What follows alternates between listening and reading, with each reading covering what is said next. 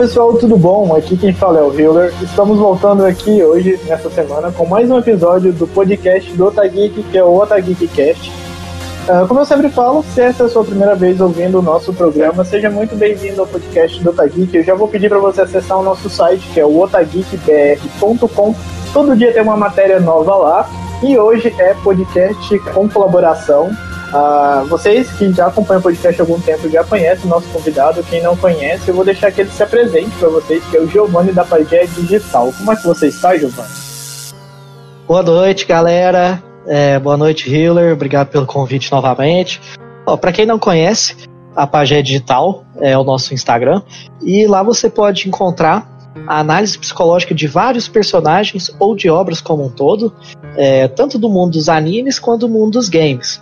Então, se você tem dúvida sobre como a psicologia pode contribuir para o seu conhecimento e também como a psicoterapia pode ser importante para você, considere dar uma passadinha na nossa página e também é, fico à disposição para caso você sinta que é o momento para fazer terapia, nos procure, chama inbox, tá bom? Já deve ser a nossa trigésima participação aqui no podcast do Otageek e é sempre um prazer e uma ansiedade como se fosse a primeira. Sempre muito bom estar por aqui. Bom, é, a gente que agradece, Giovanni, a sua participação. Inclusive, eu queria pedir para quem está ouvindo esse podcast, ouça os outros podcasts que gravamos com o Giovanni. São podcasts onde debatemos sobre assuntos importantes, como isolamento social, saúde mental, falamos sobre depressão na cultura pop e o nosso podcast, que é um, tá no nosso top 5 dos mais ouvidos, o qual a gente fala sobre a psique da personagem da Arlequina. É um podcast muito bom, recomendo que vocês ouçam também e acessem o IG do, da Pagé Digital, como o Giovanni já disse. Além do Giovanni, que é nosso convidado né, e parceiro aí do Tageek, nós temos hoje a Bruna no podcast fazendo seu retorno. Olá pessoal, vocês já me conhecem, eu sou a Bruna, isso aí. O Vando. Olá pessoal, dessa vez estou chegando pela segunda vez no horário e vamos lá. Pois é, dessa vez não foi o Vando que atrasou e hoje nós temos uma estreia no podcast. E é uma estreia na redação, ele entrou essa semana aí, que é o Paulo, vou deixar ele se apresentar aí pra vocês. Oi, gente, tudo bom? Meu nome é Paulo. Eu não consigo fazer uma apresentação essa, sem essa voz de tia do Jardim de Infância. E é, é um prazer estar aqui conversando com esse pessoal maravilhoso é muito bom também fazer parte do Otageek. Então, gente, essa semana eu meio que me encarreguei, porque ninguém pediu, de fazer textos voltados para filmes de terror, livros de terror. Assim, livros nem tanto, mas eu vou tentar focar um pouquinho nos livros, nas HQs e em diversas outras áreas do terror para poder falar desse gênero incrível que sempre causa muito engajamento e como já temos um psicólogo aqui na área, ele vai saber dizer melhor, é um gênero que causa engajamento na população mesmo. As pessoas adoram terror. É um bom tema mesmo, viu? É, terror, é, é, a partir da evolução, é mais que fundamental. E querendo ou não, nos ativa surpresa, né? Então a gente tem uma curiosidade relacionada sempre a esse tipo de temática. Mesmo tendo angústia em assistir, a gente busca sempre ter um, um novo conhecimento ou até uma nova experiência relacionada a esses sustos, né? O medo do desconhecido, né? A gente gosta de sentir medo do desconhecido. E você, ouvinte, se tiver interesse em ouvir um podcast sobre esse tema, assim, debatendo com o Giovanni mesmo, a gente pode voltar aqui e gravar depois, mas agora sim, sem enrolação, vamos falar do tema desse podcast, que é Rick and Morty Uh, mais especificamente sobre a psique dos personagens e a dinâmica do podcast vai, ser semelhante ao podcast que gravamos da Arlequina. Só que antes de falar um pouco sobre os personagens e passar o bastão para o Giovanni, eu vou brevemente introduzir. Se por algum motivo você clicou nesse podcast e não sabe o que é Rick and Morty, uh, saiba que Rick and Morty é uma série de animação adulta norte-americana e de comédia e de ficção científica. Criadores da série foram o Justin Roiland e o Dan Harmon. Uh, e eles criaram a série para o bloco noturno do canal norte-americano Adult Switch, que é exibido pela Cartoon Network, e ela estreou em dezembro de 2013. E na série nós acompanhamos as aventuras do cientista alcoólatra Rick e seu neto Bonnie, que divide o seu tempo entre a vida familiar e viagens inter interdimensionais. A série hoje ela já está, se não me engano, na sua quarta temporada e recentemente, alguns meses atrás, a segunda parte da quarta temporada entrou no catálogo da Netflix. E vou passar agora para o Giovanni para a gente começar a debater aí sobre esses personagens. E lembrando que a gente não vai falar apenas do Rick, mas nós vamos falar também dos outros. Então agora é com você, Giovanni. Listen, Jerry, I, I don't want to overstep my bounds or anything. It's your house, it's your world, you're a real Julius Caesar. But I'll tell you, tell you how, how I feel about school, Jerry. It's a waste of time. Bunch of people running around, bumping into each other. Got guy up front says two plus two. Uh, people in the back say four. Then the, then the bell rings. They give you a carton of milk and a piece of paper that says you can go take a dump or something. I mean, it's, it's not a place for smart people, Jerry. I, I know that's not a popular opinion. That's my two cents on the issue. É, antes da gente pensar em personagens específicos, nós temos que compreender o que é a cultura desse, desse desenho e quais são as regras desse mundo, né? É, toda obra ela tem a sua as suas regras, é, sei lá, vamos supor, Dragon Ball tem é, as esferas do dragão que você ressuscita quem você quiser, né? Então isso tira o peso da morte, por exemplo. E que morte? É, ele aborda, aborda multiversos, é, viagem intergaláctica, e tudo isso é, gera na cultura dos personagens protagonistas e coadjuvantes de que tudo pode acontecer e que nada essencialmente existe um grande propósito. Então, o universo da série ela vai girar muito de que aquela perspectiva de que a existência é muito minimalista. Nós somos um grão de areia e um mais do que um oceano, né? E um planeta de água. Então, ele coloca em xeque o quanto de propósito nós colocamos nas coisas e se isso é verdadeiro e se isso de fato tem valor. Podemos discordar disso ou não, mas dentro da construção de regras de Rick e Morty, esse é um tema central. E as aventuras do Rick e do Morty vão ser baseadas muito nessa perda de propósito. Porque é, vários dos compromissos ali estipulados pelo Rick são questões de dívidas, questões que ele está querendo um ingrediente especial, querendo se drogar com alguma droga intergaláctica. Então não existe um propósito que nós normalmente estamos acompanhado, né? Uma grande motivação, um grande herói e uma grande jornada relacionada a isso. Até por isso eu até questiono. Por mais que a gente trate como uma aventura, não seria talvez uma desventura, né?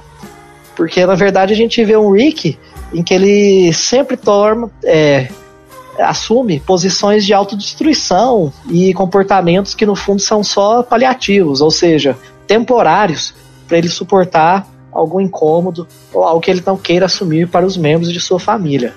Então é muito importante termos essas regras em mente sobre o que o autor dessa obra quis passar com Rick and Morty. Inclusive, é, você falou do, do alcoolismo do Rick e tal. Eu soube, é, na época que eu via Community, é que o criador, Dan Harmon, que é o criador das duas séries, ele passou por problemas com alcoolismo. E então eu acho que ele acabou colocando muito dele Acho que eu já vi essa entrevista em algum lugar, não posso, não posso citar com, com, com exata ciência agora, mas ele citou que tem muito dele no Rick, porque ele já passou por essas situações em que ele se questionava por causa da bebida e enfim, eu acho que a série acaba trazendo muito das vivências pessoais do autor e eu acho que é uma forma dele desabafar, dele botar para fora. Inclusive, eu já vou fazer o gancho aqui. Aproveitem e vejam Community também, porque tem episódios que ele aborda essa questão do multiverso. Certo, e concordo com você. É, quando a gente pensa em arte, né, e desenhos animados não deixa de ser uma forma de arte, é, os autores colocam suas impressões pessoais, mesmo que de uma maneira inconsciente. Então, ele coloca ali os seus princípios, as suas negações e talvez até os seus sofrimentos relacionados. E por que que essa obra talvez atinja tantas pessoas? Porque ao passar uma mensagem com uma clareza, se torna até chata, ela se torna objetiva demais. E quando eu faço um universo igual o Rick and Morty fez, a gente vai até o absurdo, ao abstrato, para entender um óbvio. Então isso, nos, é, curiosamente, nos aproxima muito mais de uma compreensão do que os personagens querem nos passar. Porque se fosse no objetivo científico-filosófico, por que, que nós não temos conhecimento do que, que Nietzsche fala, né? Essa série vai brincar muito com Nietzsche. É, esse ano eu tive a, a oportunidade de fazer entrevista com, com Sina Grace, que ele escreveu umas edições assim do, do Homem de Gelo para Marvel. E você falou dessa questão da realidade. Ele falou na entrevista que ele tentou fazer o máximo assim para não li linkar com a vida dele, mas ele acabou linkando. Então, como você falou, é, acho muito difícil você fazer uma arte que seja nula. Acho que nenhuma arte vai ser nula.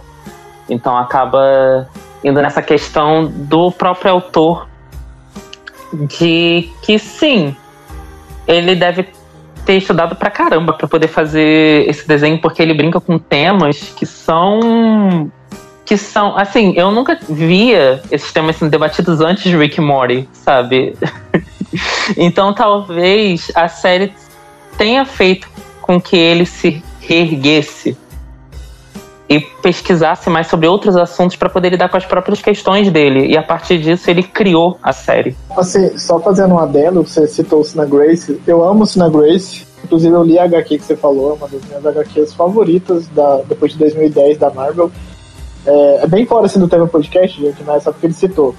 É, essa HQ eu super me identifiquei, porque ela é do Homem de Gelo e ela traz vivências, igual você falou, vivências pessoais dele que refletem muito a questão do homem gay que sai do armário depois da vida adulta, depois dos 20 anos. E várias situações que são transmitidas nos quadrinhos eu mesmo vivenciei e que é normal que outras pessoas também passaram por aquilo vivenciam. Inclusive o próprio Sina Grace. Por isso que eu gosto muito dessa HQ. Inclusive recomendo, procurem o Homem Gelo 2018. É uma ótima HQ. Mas podem, mas podem voltar ao tema. É, então, assim, as, as impressões do autor estão ali e talvez entre até em contradição do que, que a própria série venda, né? Porque, vamos dizer, se ele é um autor que sofria com a falta de propósito, ao fazer a série, ele criou um novo propósito para sua vida, né?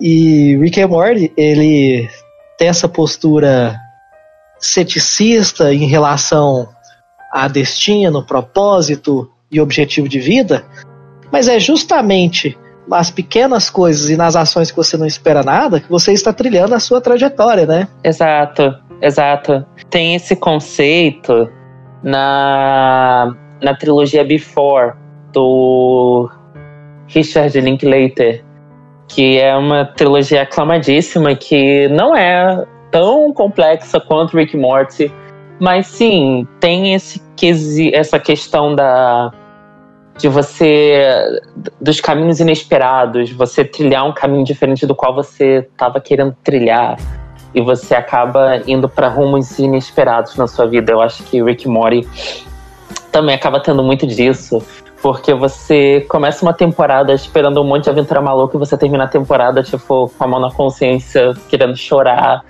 E você começa a se importar com os personagens, e é muito engraçado como essa série faz a gente se importar com esses personagens que são extremamente mesquinhos.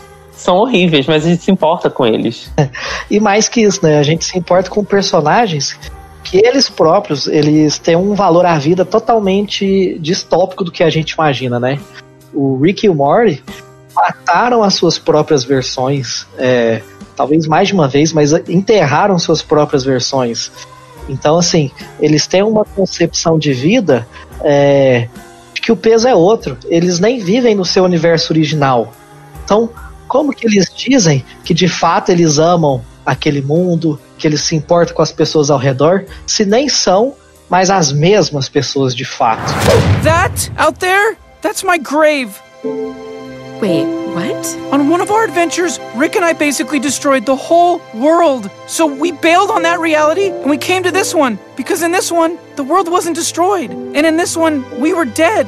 So we came here and, and, and we buried ourselves and we took their place.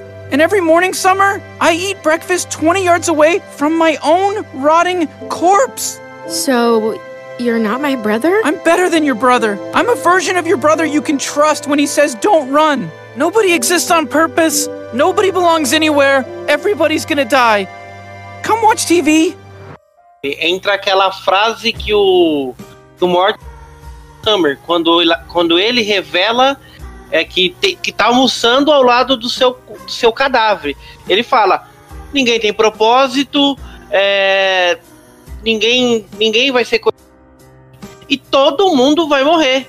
Ninguém tem esse propósito, nem nada. Então, por isso que para eles é só um local. É só um local para eles ficarem, porque no outra parte, é, no outra parte de um universo, eles destruíram, eles aniquilaram. Então, ninguém tem propósito, ninguém é de ninguém lá, e no fim, todo mundo vai.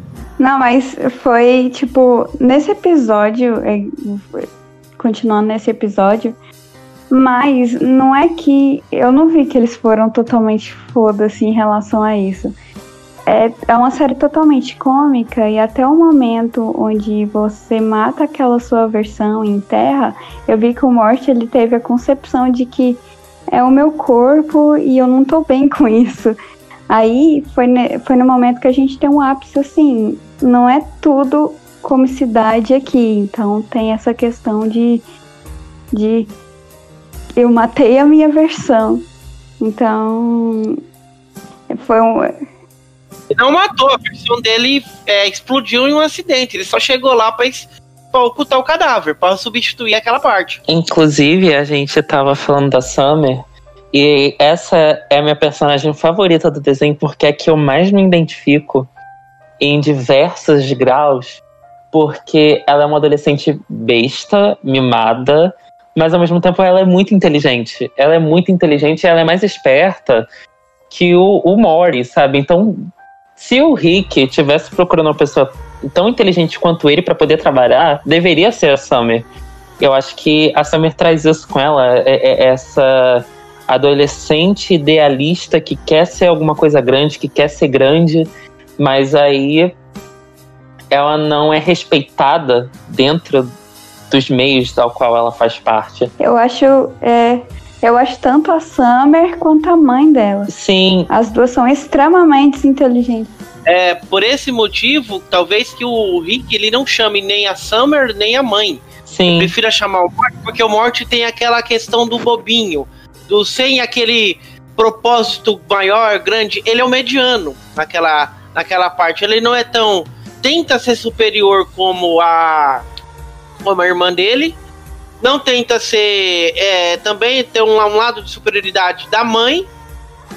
E também não é tão besta quanto o pai. Ele tá naquilo lá, ele é medíocre. Então, esse tipo de mediocridade que interessa ao Rick. Ele não quer se, ele não quer se entregar como uma pessoa que alguém supere. Por isso que tem essa sintonia. Tanto que tem um episódio que a Summer, ela começa, acho que ela vai caçar algum crush, alguma coisa assim. E alguém acho que fala pra ela que ela nem tá tão afim disso, que ela nem quer isso de verdade, mas que ela. Eu não lembro agora, mas alguém fala pra ela que tudo aquilo dali é tipo, é só uma coisa que ela tá idealizando, que ela não quer. Tanto que um dos momentos que eu mais gosto da Summer, assim, na, na série, no desenho, é quando ela e o Rick vão malhar e vão ficar batendo em fascista na rua. É muito engraçado. É muito engraçado, é perfeito. E esse. E, e- assim, a- a- enquanto a mãe, a gente citou a mãe. E você, que, você, vê, você vê que a mãe, ela é uma figura extremamente, assim, raivosa. Ela tem muita raiva.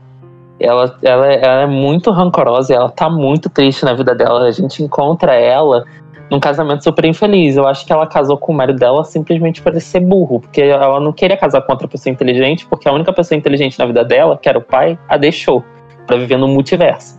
Uhum. Ela é frustrada por muitas partes, né? Tanto familiar quanto no casamento. E até a Summer pega essa frustração porque foi devido à questão da gravidez da, da, da Beth, né? Devido a ela que ela teve esse casamento. Tem até um episódio onde eles vê as realidades alternativas deles como se não tivesse tido a Summer. Então eram vidas maravilhosas, assim. Inclusive, isso já me faz, já, já me faz, já me traz um outro gancho aqui. Por favor, assistam BoJack Horseman, porque é na mesma pegada. Quem não viu, veja, porque também é uma série que te, que te bate a bad, assim, quando tu tá vendo, tu, tu, tu vai pensando muito na sua vida. Não sei se tem o mesmo conceito de, de Rick Mori, do niilismo e tal, mas tem muito essa questão da, da, da procura da felicidade. E só pra dar um pitaco sobre a Summer, né? A, a trama principal dela, de como ela gira a sua agressividade e sua impulsividade, diz muito sobre essa relação que ela tem com a mãe, né? Porque a mãe é, deposita muita culpa nela e sugeria, pensou em abortar, né?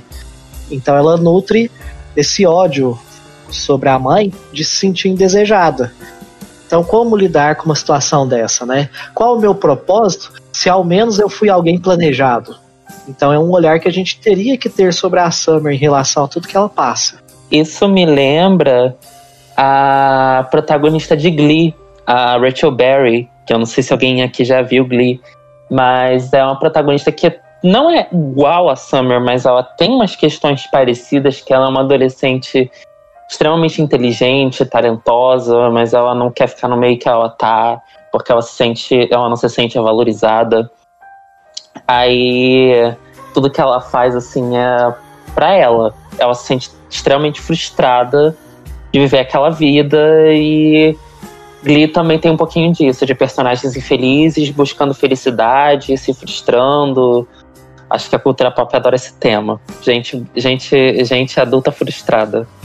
Muito bom. Existe, gente. existe na realidade. Isso é um tema que as séries abordam, mas existe de verdade. What do you mean you're having a party? Are some glib globs from the third dimension going to come over and play cards or something? Glip glop? You're lucky a Trafalorkian doesn't hear you say that. Is that like their N word? It's like the N word and the C word had a baby and it was raised by all the bad words for Jews. Ô, Giovanna, aí nesse sentido, eu queria fazer até uma pergunta pra você, como psicólogo. É, na série, acho que na a partir da terceira temporada, depois na quarta, a família do. A família Sanchez, que é conhecida o Rick, a Beth, a Summer, eles começam a fazer consulta, a fazer terapia. Se eles fossem é, fazer terapia com você, Giovanni, fosse analisar cada um dos aspectos de cada membro da família, que conclusão você teria, conhecendo todos eles agora, depois dessas quatro temporadas? O que, que você diria? Boa pergunta. E claro que a gente tem que entender a família como uma, um novo membro, porque a somatória de todos, ela também é uma, uma nova parte, uma extensão dessa família. Mas é muito importante entender a história de cada um, né? Então, é, até pelo contexto de, de quem foi procurado para fazer a terapia, né? Que foi a questão da, da Summer e do, do Morty, né? Da Summer a gente já falou um pouquinho, então vou falar um pouco do Morty. Cara, o Morty, ele começou a série, como você já disse, de uma maneira muito mediana, né? Mas com um aspecto moral muito forte. Ele se sentia muito mal quando ele via algum alienígena morrendo, ou vendo o seu avô trapaceando com alguma situação.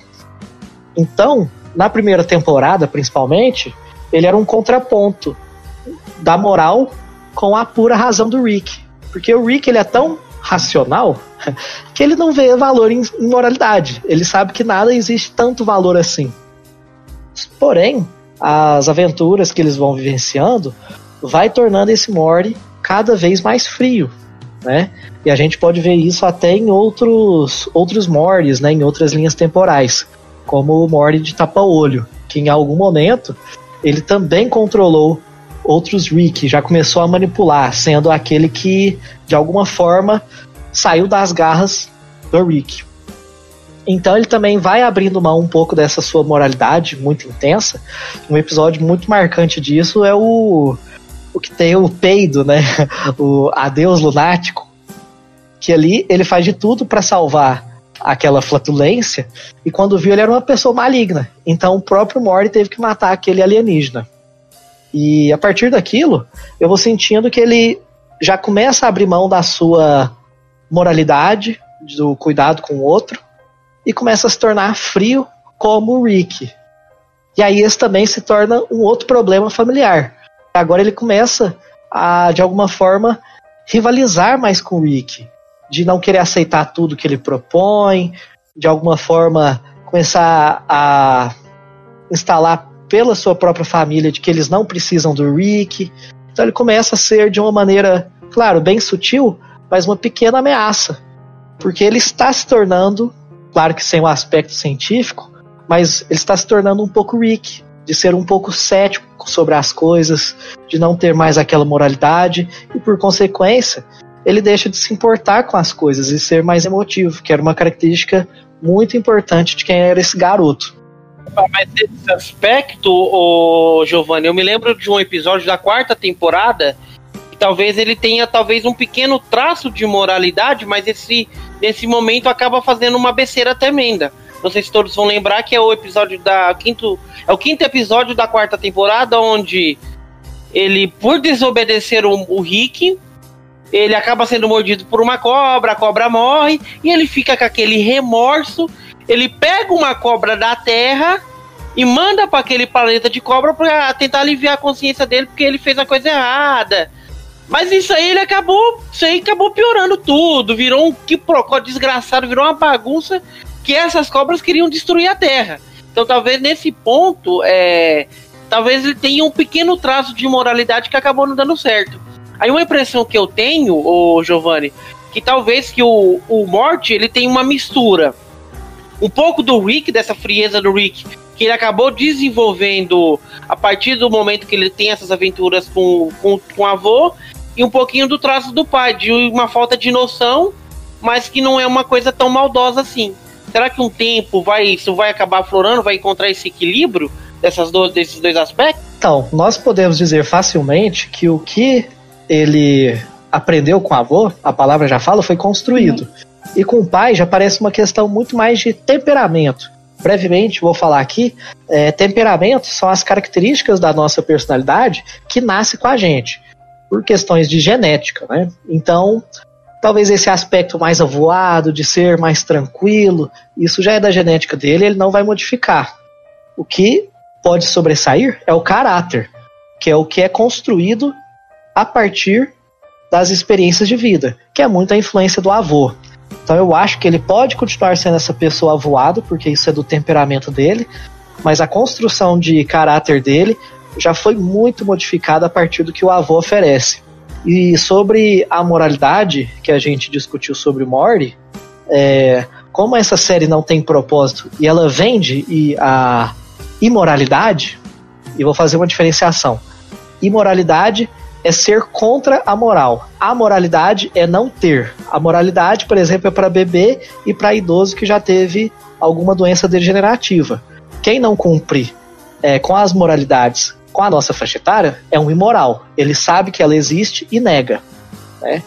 Então ele se torna cada vez mais imoral porque toda vez que ele tentou assumir é, ações de moralidade, meio que ele é punido, né? igual você falou, ele tentou fazer algo de bem pela, pela espécie da cobra, na verdade ele só ferra situações, tentou salvar o, o senhor Flatulência e também ia gerar um caos no mundo. Então ele vai sendo punido por tentar fazer o certo, né? O certo, bem entre aspas, aqui para o que é Rick and Morty, né? Eles não são favoráveis e não são recompensados em fazer o que é moral.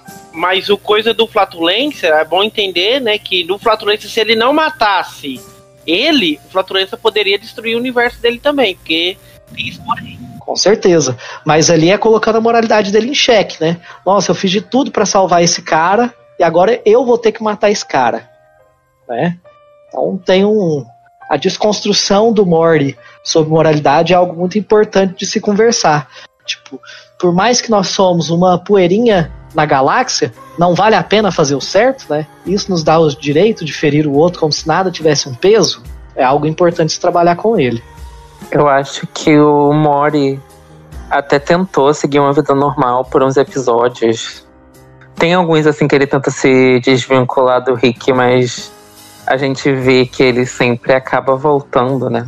Porque eu acho, eu acho que eles não Acho que eles, infelizmente, acabam se complementando. E aí já entra na pergunta que eu quero que eu quero fazer. Você acha que as relações assim daquela família é tipo são padrão no geral, tipo na sociedade no geral o que a gente vê ali na série é palpável com a realidade assim com a construção de família que vemos hoje em dia. Não sei se você entendeu uma pergunta, posso até reformular e perguntar de novo. Eu acho que eu posso tentar responder. É, assim, eu acho que ali existem problemas muito comuns, mas que a subjetividade inclusa da família torna uma coisa única. Mas, por exemplo, que família que nunca passou por problemas de alcoolismo? Que, que filho ou filha que nunca se sentiu pouco amada pelos pais e por isso ela se torna revoltada com os outros e consigo própria? Né? Que criança que, devido às suas frustrações, ela não quer deixar de fazer o certo só para cumprir com seus objetivos egoístas. Né?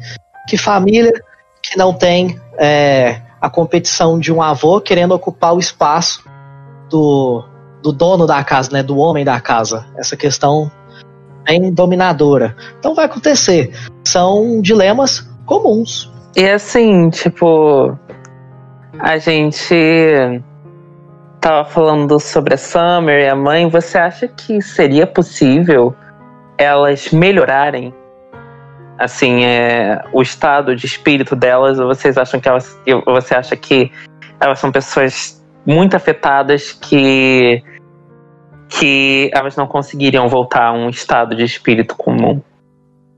O grande problema da relação das duas é a relação que elas têm com a fuga de resolução de problemas. Né? Para evitar algum desgaste, as duas preferem evitar todo tipo de atrito. E é nesse atrito, nesse diálogo, inclusive, que podem se existir resoluções.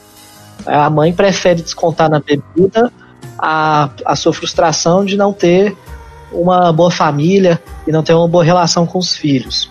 Aí vem a Summer e somente carrega o ódio e nunca capaz de também se expressar do porquê ela sente tanta raiva. Ela só aponta o dedo e fala: Eu odeio você. E aí, assim, por que, que a gente diz tanto de processo de fuga? Cada uma prefere fingir que tá tudo bem, apesar de demonstrar um ódio muito grande pela outra. E como esse comportamento evasivo de alguma forma alivia elas, afinal elas continuam exercendo esse mecanismo e vivem de alguma maneira funcional, não que isso seja saudável, elas acham que elas podem continuar assim o resto da vida. É, a própria mãe, ela se mostra super é, negativa, so, é, neg, é, negacionista, na verdade. Quando eles vão para terapia e quando a terapeuta fala algumas coisas para ela, ela já fala: não, não eu tô aqui para acompanhar meus filhos, eu não tô aqui para responder pergunta. Então você já vê o processo de resistência dela, de assumir que existem erros, que ela também é parte ativa de tudo aquilo que está acontecendo. E é o básico de terapia, né? Se a pessoa não se permitir mudar, não se permitir é, desconstruir alguns conceitos para melhorar a sua própria vida, ela não vai permitir nem que ela melhore e nem que a relação familiar melhore. Well, then get your shit together. Get it all together and put it in a backpack. All your shit. So it's together. And if you gotta take it somewhere, take it somewhere, you know? Take it to the shit store and sell it. Or, or put it in a shit museum. I don't care what you do. You just gotta get it together. Get your shit together. Você diria que são pessoas que estão conformadas com a situação que elas se encontram? Conformadas parece assim porque coloca como se fosse uma zona de conforto, né? Ambas estão insatisfeitas. Elas não entendem exatamente como consertar isso, né? Como fazer isso. Até porque não existe uma fórmula mágica de estralar os dedos e as duas ficarem bens. Mas acho que elas não se veem com a, a potência necessária para que elas consigam se resolver. Então isso também é um aspecto de terapia, né? É, você educar uma pessoa sobre como ela deve se expressar, como ela deve é, expor todos os seus sentimentos e, e queixas de uma maneira que não invada o espaço do outro. Eu acho que falta isso muito na família, principalmente na relação da mãe com a filha. Ambas são muito agressivas uma com a outra.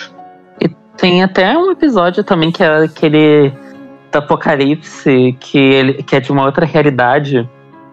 Que aquela realidade é que o, o Rick e o Morty, eles é, infestaram com insetos, alguma coisa assim, não lembro. Que e eles vivem, a Summer, o pai e a mãe vivem felizes, assim, parece que eles encontraram a maneira de ser felizes porque eles estão extravagando a raiva, extravasando a raiva deles, matando mutantes, outras pessoas, para poderem sobreviver. Então acaba meio que eles acabam vivendo é, harmonicamente, acabam se gostando. Aliás, nesse episódio, tipo, estão lá no finalzinho. É, primeiramente, esse episódio ele é um apocalipse devido a, a, ao desejo do, do Morty em tentar conquistar a garota que ele quer, né? Ah, é tudo em questão de egoísmo e descentralizar tudo que o Mori quer e o Rick ajuda. Ah, até no final desse episódio, a mãe, o pai e a Summer chegam numa, numa resolução lá é, que eles estão melhor agora porque o Rick e o Mori estão fora dessa realidade, eles estão bem melhor. Então, eu acho que toda a trama do Rick e Mori é todo centrado na frustração familiar. É uma coisa que eles têm que trabalhar lá em questão familiar para todo o universo, é, é um universo é, se dar bem, sabe? Ficar intacto. Oh, olha, essa coisa que você falou, Bruno, é bem interessante. Assim, eu queria ver o que, que o Giovanni acha também, porque você cita essa questão de que a família toda ela é, é uma precisa estar tá, tá frustrada para ter essa série e também porque você vê um, um, conceito até egoísta de cada um. Você cita o exemplo do Morte, que por, por um egoísmo, por um ato egoísmo, ele, ele acabou destruindo o mundo. E a impressão que se dá nessa, nessa, nessa série é que todos os personagens dessa, dessa família são egoístas. Todas. Ah, esse caso do Morty é um exemplo. É, o caso do Rick, acho que nem precisa falar, que são vários exemplos que ele é, que ele é de comportamentos extremamente egoístas. Mas você vê também o caso da Summer querendo se mostrar atenção para ganhar a atenção do vô, uh, a mãe que precisa se mostrar precisa se mostrar superior ao pai e a todo o resto da família e também o próprio Jerry que ele precisa mostrar assim esses seriam também é, exemplos de egoísmo? Como tentar é, unir uma família? Será que uma tragédia em, em por exemplo ter um mundo virar um apocalipse começa a unir essa família? Começa a chave da união? O que, que você acha Giovanni Primeiro eu tenho uma pergunta para todos vocês. E quem não é egoísta? Quem não tem os seus objetivos próprios e suas desavenças e a gente se coloca em primeiro lugar para a gente satisfazer? Porque quem não fizer isso, é, quem vai fazer isso por nós, né? Se nós não fazemos por nós mesmos. Então eu diria, é, egoísmo entra no mérito mais da gente ultrapassar o direito do outro em benefício de nós próprios. Eu acho que eles são mais individualistas, que eles querem fazer o. É, aprenderem a se satisfazerem, a alcançar a sua felicidade, mas se possível eles não tentariam prejudicar um ao outro. Acho que individualidade é uma questão importante. É, acho que principalmente o ponto do equilíbrio e saber até qual ponto que o, o interesse individual de cada um não é, na verdade, uma puxada de tapete de um membro da família contra o outro. Acho que nesse ponto eu vejo mais o Jerry. Porque o Jerry, ele se vê muito incomodado com o Rick, né? É, existe a rivalidade de quem é o homem da casa, quem manda ali. Então, a todo instante que o Jerry ele pode se colocar à frente do que o Rick faz, ele tenta. É, sempre que ele pode cobrar o Rick sobre alguma coisa, nunca atendido, obviamente, ele tenta. Então, a motivação mais egoísta que eu vejo dessa família é a do Jerry, justamente por ele não saber lidar com a sua insegurança. Né? Por que, que ele precisa ser o homem da casa? Isso a gente diz muito mais sobre a, a insegurança dele, que ele precisa de um rótulo para se sentir um pouco mais respeitado ou até se respeitar mais. Aí um processo interessante para o Jerry seria trabalhar isso. Cara, o que, que você ganha de fato com esse rótulo? O que, que ele muda para você? É, mesmo você sendo o homem da casa, adiantaria isso não sendo respeitado pela sua esposa e pelos seus filhos, né? Então me parece que o objetivo dele não tem uma finalidade saudável. E aí eu diria que ele pode se tornar egoísta por ferir os outros em busca do seu próprio objetivo egoísta. Mas isso você acha que é uma culpa é, de uma sociedade que foi há muito tempo criada é, com o conceito do que o homem, da, o, o, homem, o pai da família é o homem da casa e que os avós, por exemplo, os mais velhos, os avós, eles ficam relegados à segunda parte, ao esquecimento? Você acha que tem um, um pouco dessa culpa também? Claro. É, a gente pode pegar isso tanto pelo aspecto evolutivo quanto pelo aspecto cultural social. É, se a gente pensar no aspecto evolutivo, de fato o homem era quem caçava e que dava uma cacetada na mulher na caverna e procriava com ela. Então ele tinha um aspecto dominador. Com o contrato social e a necessidade de uma civilização, esse homem ele não podia mais ser esse mesmo cara tão agressivo e dominador como a evolução apresentou. Então, o que, entre aspas, sobrou para ele foi se tornar o provedor do lar. De alguma forma, é, para a sociedade continuar a ocorrer de uma maneira produtiva, foi cedido esse espaço ao homem para ele ser o provedor do lar e sentir ainda assim o, o chefe da casa e dominante, mesmo que não seja mais a nível de brutalidade. E a gente colhe esses frutos até hoje, né? De até pouco, pouco tempo, mulher votar não era um era proibido porque quem toma as decisões da sociedade deveria ser o homem, né? Só trazendo um pouco desse lado de construção para nossa discussão, para mostrar que as relações familiares ainda são construídas a partir desse pilar do homem como provedor da casa, dominador e o chefe de, dessa casa, por mais que por muitas vezes ele possa ser ausente. Ele precisa desse, estar, desse status para ele suportar o peso que a sociedade coloca nele, dele ser o melhor, dele ser dominante, dele ser conquistador. E isso não é nada saudável, né? A verdade é que é, o que, que isso de fato acrescenta em você? O que, que de fato você tem esse status é, te modifica como uma pessoa melhor ou mais amável para sua família. Então, essa construção é, evolutiva e social que é muito prejudicial para a família, né? E essa é a família tradicional patriarcal. É, assim, vocês estão falando do Jerry, né? Eu, ele é um dos personagens, ele é o personagem, na verdade, assim, que eu tenho muita pena dele, justamente por como ele é tratado pelos terceiros, como ele tem essa preocupação, né? Eu acho que ele se garra nisso, se fosse uma ânsia, assim, olha, o que está dentro do meu alcance é servir isso, mesmo que externaliza, é, externa, mesmo que por fora as outras pessoas não vejam ele dessa forma, eu não sei se ele se sente bem ou se é algo que ele usa para se sentir bem com essa situação, mas eu tenho muita pena de como os outros personagens que estão ao redor dele tratam ele, como isso impacta na personalidade dele. Então, é, em relação ao Jerry, eu vejo muito da questão da masculinidade tóxica porque quem é o sustento da casa, quem, quem seria uh, o chefe da casa lá, seria mais a questão da Beth. Que é a Beth que dá o sustento. O Jerry tá sempre desempregado e o Rick. Bom, o Rick é o Rick. Aí. É, e, e, o Jerry sempre tem um, um, jeito de desmoralizar a profissão da Beth, que é falando que ela é cirurgiã de cavalo. Tipo assim, de um animal. Ela não é cirurgiã de pessoa, é de cavalo ah, ele sempre coloca essas questões e ele fica muito frustrado porque ninguém respeita ele, sendo que ele é o homem da casa, o chefe da casa.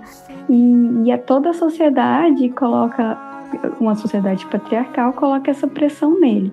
Por isso que tem esse personagem tão, tão frustrado. É, eu, assim, eu queria ver na série um, um, desenvolvimento dele, porque até a quarta temporada teve até um episódio que ele ganha umas botas do Rick, que elas. Elas. Não sei se elas voam, não sei. Ah, e ela acaba perdendo uma e acaba. Ela corta a gravidade. É, exatamente.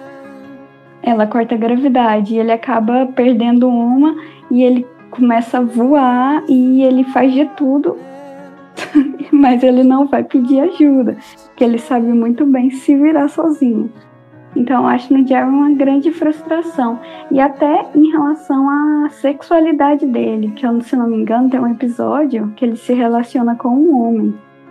E, e ele é totalmente frustrado, assim, eu acho que é um dos personagens mais frustrados, assim, em, em questão de todas as ramificações.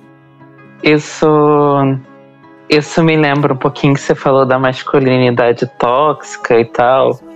Isso me lembrou de um, de um filme muito popular que da Marvel, Os Guardiões da Galáxia, que tem essa questão também do Peter Quill, que ele quer ser o líder. E é engraçado porque ele é o personagem mais burro, assim, de todos eles. Até o Drax consegue ser mais inteligente e consegue falar umas coisas mais inteligentes que o Peter de vez em quando. E assim, essa questão da, da masculinidade tóxica vem sendo. Vem gente tentando desconstruir mas parece que existe uma resistência para que ela continue sendo perpetuada. Tipo, não sei para quê. Porque a gente já viu tanto na arte, assim, diversos filmes e séries que mostram a consequência real da masculinidade tóxica e como ela é prejudicial. Eu não sei por que ainda há pessoas que tentam perpetuar isso, sabe? Eu não sei por quê. E tipo, eu. Então, assim, por mais que seja prejudicial, a pessoa ela não tem consciência que é prejudicial. Então, quem quer perder status? Quem quer perder uma voz de autoridade, né? Então, isso é muito difícil você abrir mão de alguma coisa que você tem, né? E isso é construído desde a infância. É, todo garoto é, habitualmente brinca mais com carrinho e a, e a, a criança menina vai brincar com boneca. Já está instaurando aí os papéis em que cada um tem que ser imposto, né? Aquele que vai atrás das coisas e a outra que cuida do lar, né? Apenas recepciona o corajoso e hábil e forte homem, né? Bem irônico porque é meio que assim que se é cultuado o homem, né? Inclusive, inclusive hoje você falou essa questão das bonecas e tal. É, hoje eu, eu, tenho assim action figures e tal. Eu fui mostrar para minha para minha afilhada é, a minha action figure da minha boneca da da Capitã Marvel, da Feiticeira Escarlate, da Vespa. Eu fui mostrar para ela e aí ela não gostou. Aí eu falei para ela, tipo, que você não Eu perguntei, tipo, por que você não gostou? Ela falou, não é princesa. Sim. Não é, não é menina, não é menina de verdade. Eu falei, mas menina pode ser o que ela quiser. Aí ela falou, não, a menina tem que usar vestido, tem que usar isso, tem que usar aquilo. Eu falo, e, e a minha filhada já, tipo, tem três anos, entende? E aí você vê, tipo, uma criança de três anos já fala uma coisa dessas. Aí eu fico pensando, meu Deus, gente. Sim, vai dizer que isso é da personalidade dela, né? Já foi construído. Né? É estranho demais e. Bom, minha mãe apareceu aqui, desculpa, gente. É, e assim, tipo, você vê uma criança de três anos repetindo isso, aí eu fico pensando, tipo, mas não deixa de ser uma, uma boneca. Não deixa de ser uma figura feminina. Entende?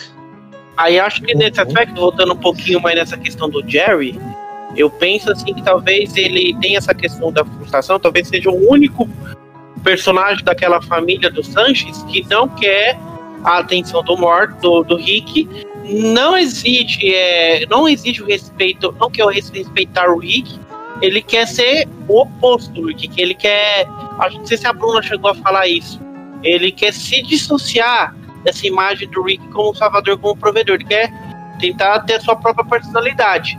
Só que ele não consegue, ele acaba sendo um, até reproduzir uma parte que a Summer chama ele de é, machista beta, um beta machista, esse é tipo um cara machista mais de, de classe inferior, e acaba se pensando, talvez seja por isso. Sim, e tem a, tem a questão que ele fica tão centrado nisso que ele acaba que ele acaba sendo um, um pai ausente. Tipo, a gente, a gente, também vê raramente as cenas dele com com, com os filhos. E quando a gente vê, são, que, são cenas assim que a gente fica pensando, nossa, que pai, que pai de merda.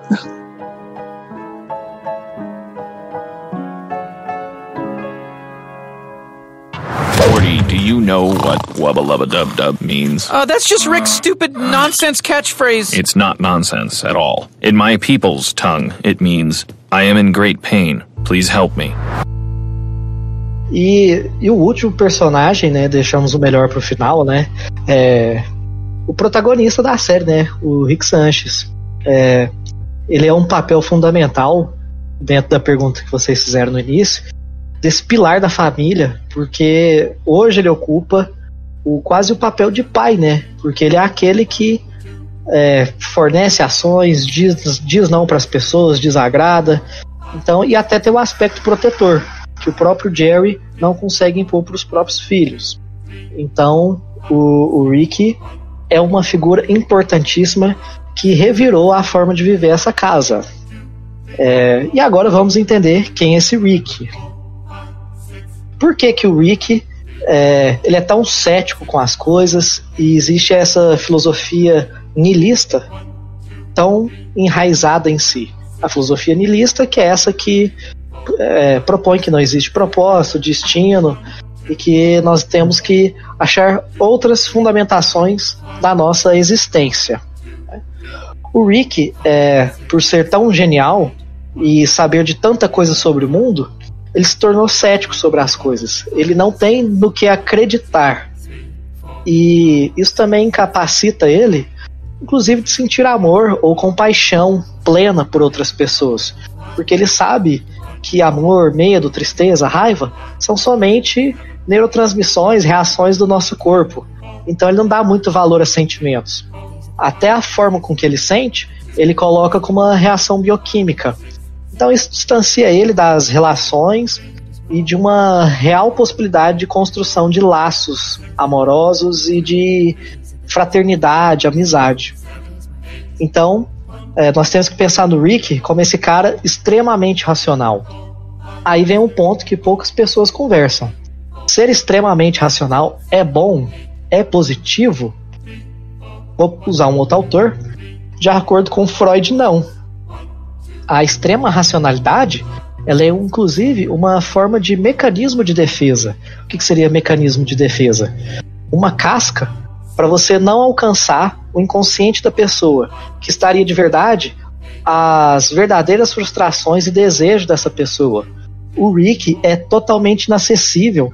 A gente não sabe de verdade o que é esse passado dele, a partir de qual momento que ele se tornou um, um gênio tão fanático e é, empenhado em saber cada vez mais do mundo. Qual foi o gatilho que despertou que ele simplesmente tomou um novo rumo para sua vida. A gente conhece mais de mil Ricks nesse Rick verso, né? E a gente não sabe quem é ele. A gente só sabe que ele é genial, foda, bêbado e que faz tudo sem moralidade. Mas até que ponto que esse Rick ele vive uma, uma vida feliz e saudável? Uma das boas provas de que ele não vive uma vida dessa maneira é o seu clássico Wabadaba Doop Doop, né?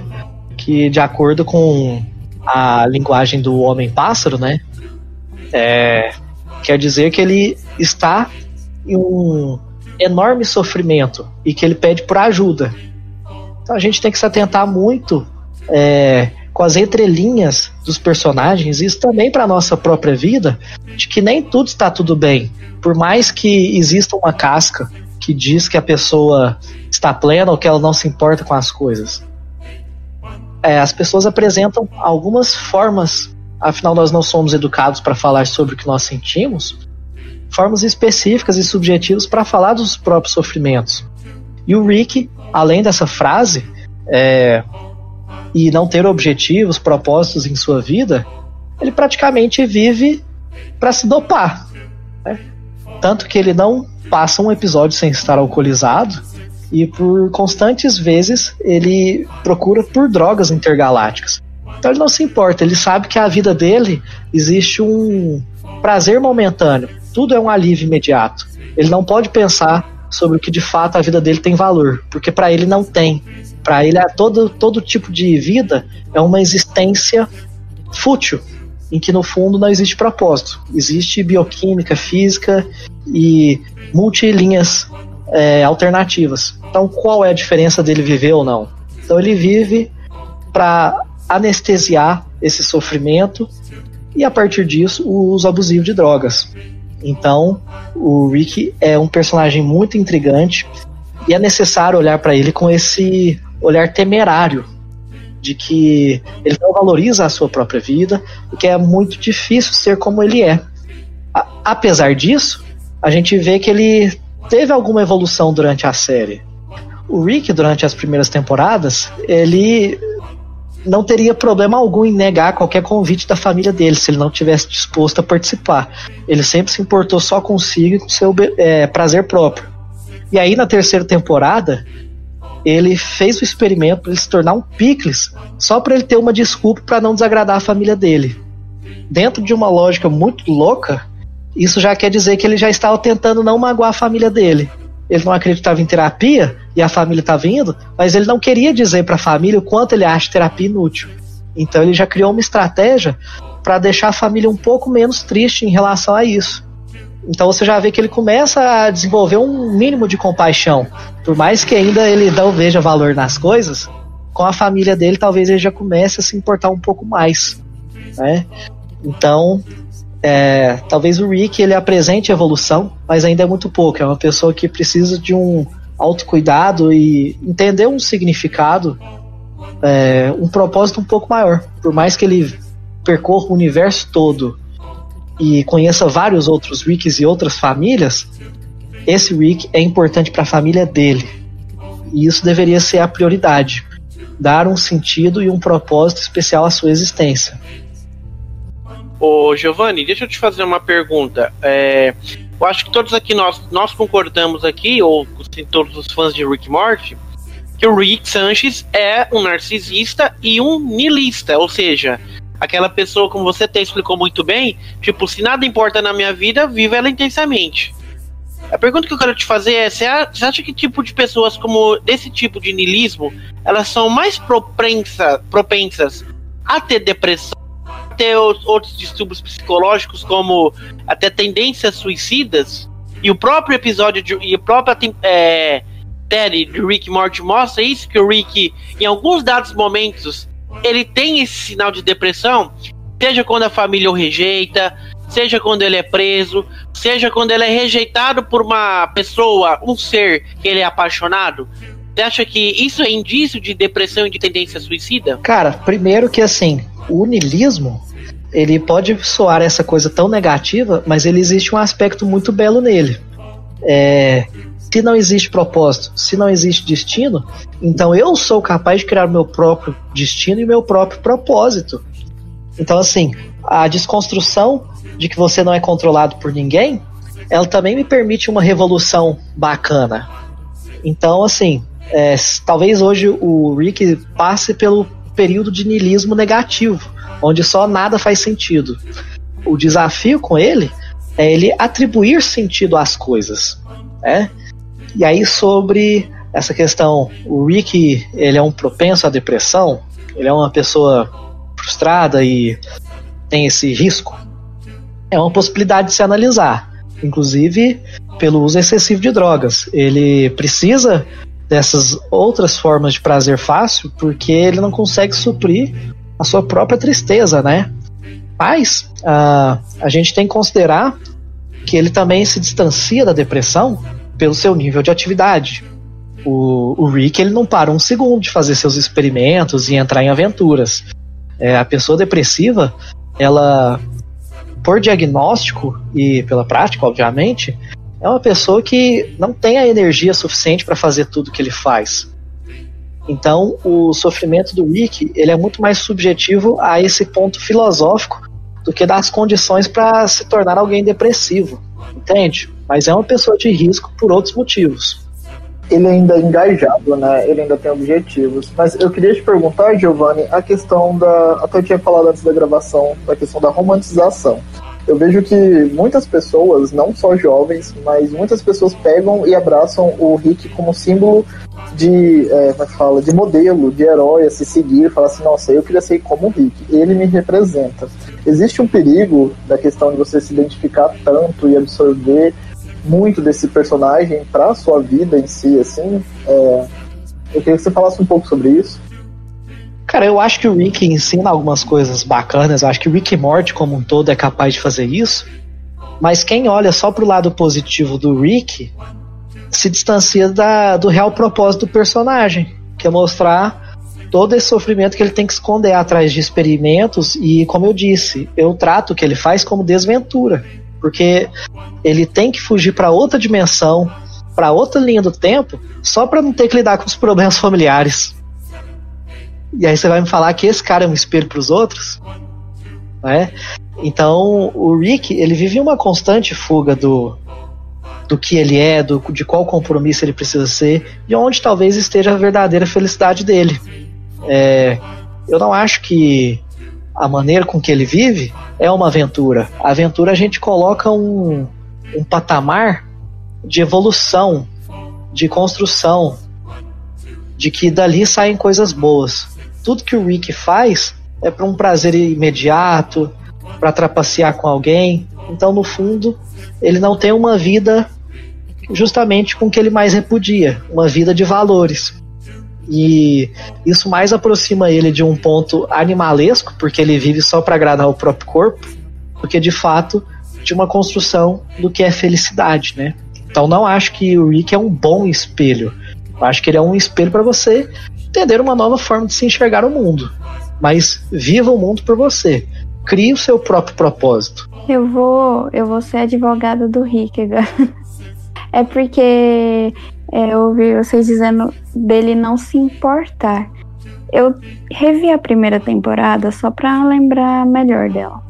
Aí eu pontuei alguns episódios onde, onde a partir do momento que o Rick tem essa. começa a ter aventuras com, junto com o Morty. É, eu comecei a ver que ele se importa sim com ele, é, com o Morty no caso, porque teve do, dois episódios é, que eu vi que o Morty ele queria ser o líder das aventuras e ele acabou sendo e ele teve um momento lá que ele foi abusado por um por um ser lá. Ele foi abusado e, o Rick, ele, ele vê o que que aconteceu, o, o Mori ele fica triste por causa daquela aventura não deu certo. E o Rick, ele ele acalenta ele, ele diz: "Não, a aventura foi boa, foi boa sim".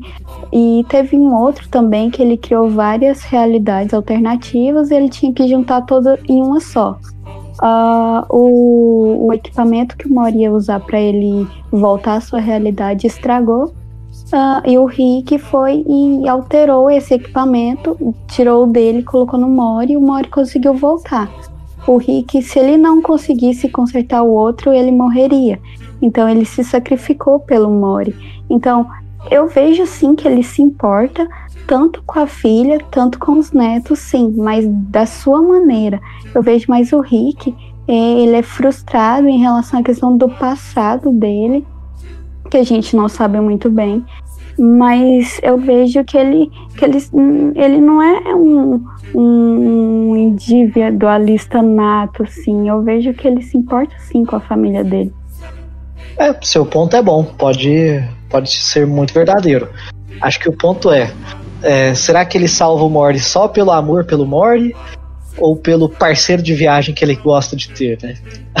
a gente também pode olhar por esse lado. Mas acho que o seu ponto é bastante verdadeiro, sim. Só complementando o que a Bruna falou, é, em alguns outros episódios eu já reparei também essa questão dele, às vezes acontece algo muito trágico e aí ele não poderia evitar.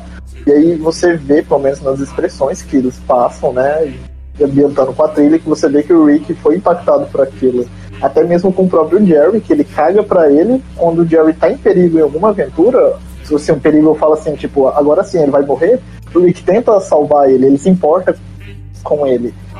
Então, é, eu não sei se, se ele é realmente, pelo menos assim que eu vejo, né? Se ele realmente é 100% assim, é, individualista, ou se ele tem, ou se ele tem uma camada muito grossa que ele vê que isso é sinal de humanidade e ele não quer demonstrar isso, porque se ele demonstrar isso, ele vai ser igual aos outros. Não sei se ele vê assim, né? Claro, claro, vocês podem estar corretos mesmo.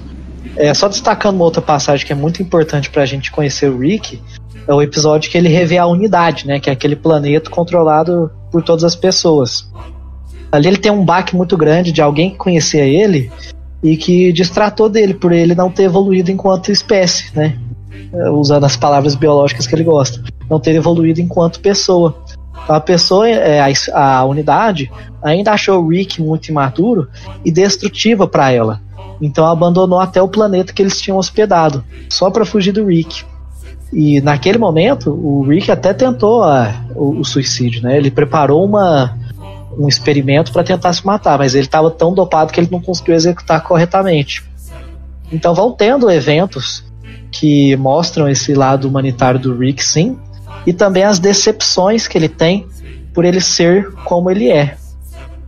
Então, é, a idolatria por algum personagem tem que ser entendido principalmente esse ponto. É, você idolatra ele por características que você tem igual a ele ou por características que você gostaria de ter. De qualquer uma dessas respostas, cuidado, porque talvez isso não seja a resposta que você de fato deveria procurar. O endeusamento de um, de um personagem é, tem ficado cada vez mais mais visível. É, é, ainda mais quando a gente entra nessa questão da representatividade, todo mundo em dia quer se sentir representado. Parece que esses grupos assim que o Rick representa, entre aspas, querem se ver tanto nele, querem que aquilo dele seja tão positivo que acabam, que acabam não percebendo que aquilo é uma desconstrução, aquilo dali é para ser uma desconstrução, aquilo dali é para mostrar um ponto, um, um uma, uma questão, uma, uma vivência e falar, tipo, isso aqui tá errado. Isso aqui precisa mudar, isso aqui precisa ser melhorado. Eu acho que muita gente acaba não, não pegando isso. E aí você acaba se apegando tanto a um personagem, se vendo naquele personagem, quando na verdade você não deveria ser aquele personagem ou você simplesmente não é. Você só quer ser porque acha aquilo legal, mas você não tem entendimento do que aquilo dali tá querendo te passar. Eu não, não sei se você. Acho que não, não, não, não. é porque eu ia perguntar, tipo, quais outras inspirações filosóficas tem em Rick Morty? Assim, eu sei quais inspirações de terror tem. Eu sei que ele tem dedos de Lovecraft, Mary Shelley, tem tudo ali. Quero saber mais inspirações filosóficas, assim, qual, qual filósofo ele bebe mais, assim, da fonte. Cara, primeiro a gente tem que entender que niilismo é uma vertente dentro de uma filosofia mais abrangente, é o existencialismo. Então você, é, o que é o existencialismo? Você ponderar o que de fato traz a sua existência. Por muito tempo nós pensamos enquanto ser humano apenas sobrevivência, mas a gente vai adquirindo características, fé, religião, hobbies e até conhecimento, por que não? Que nos coloca em xeque sobre o porquê da nossa existência. Então, autores existencialistas podem abordar muito bem para reflexões a respeito da série.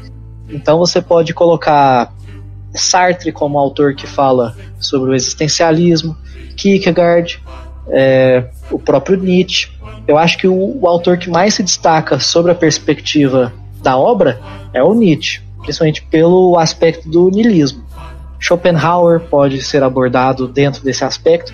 Então, é um estudo mais abrangente sobre o existencialismo. E cada autor poderia dar a sua contribuição e pincelada de acordo com o que fosse analisado em Rick and Morty. Cada um tem a sua forma de existir.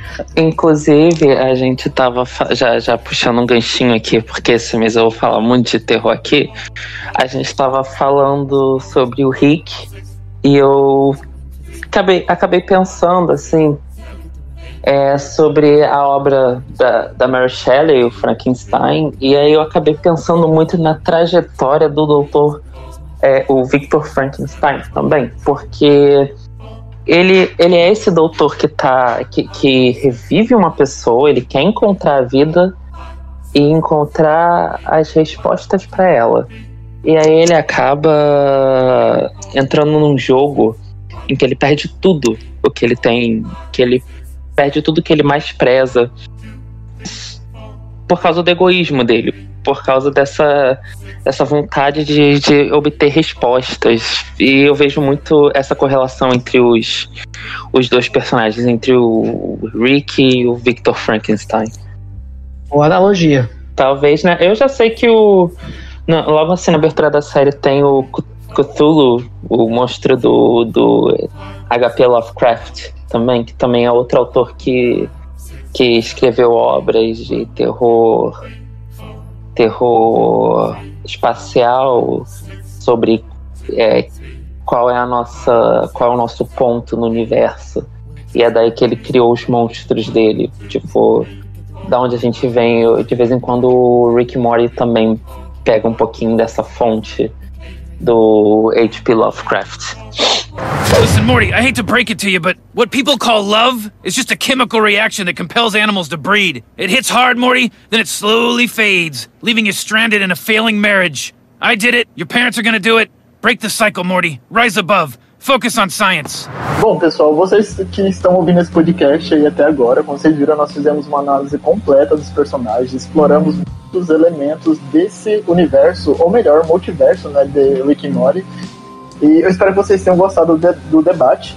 E antes da gente encerrar, eu queria trazer algumas informações que eu não passei no começo desse podcast, né? É, antes mesmo da estreia da quarta temporada, o Adult Switch ele havia encomendado mais 70 episódios da série.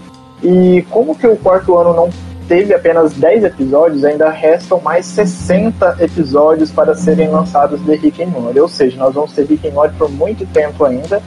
E só que e aí, só que a gente sabe que Rick and Morty é uma antologia. Então, o criador, junto com a equipe deles, já falaram pra galera não ficar se prendendo às tramas ou os ganchos que ficaram. Eles podem trabalhar isso, mas também não podem trabalhar. Mas, para quem não sabe, no Brasil a Netflix detém os direitos de exclusividade de Rick and Morty, então você a forma mais acessível de assistir Rick and Morty é uh, olhando no catálogo da Netflix.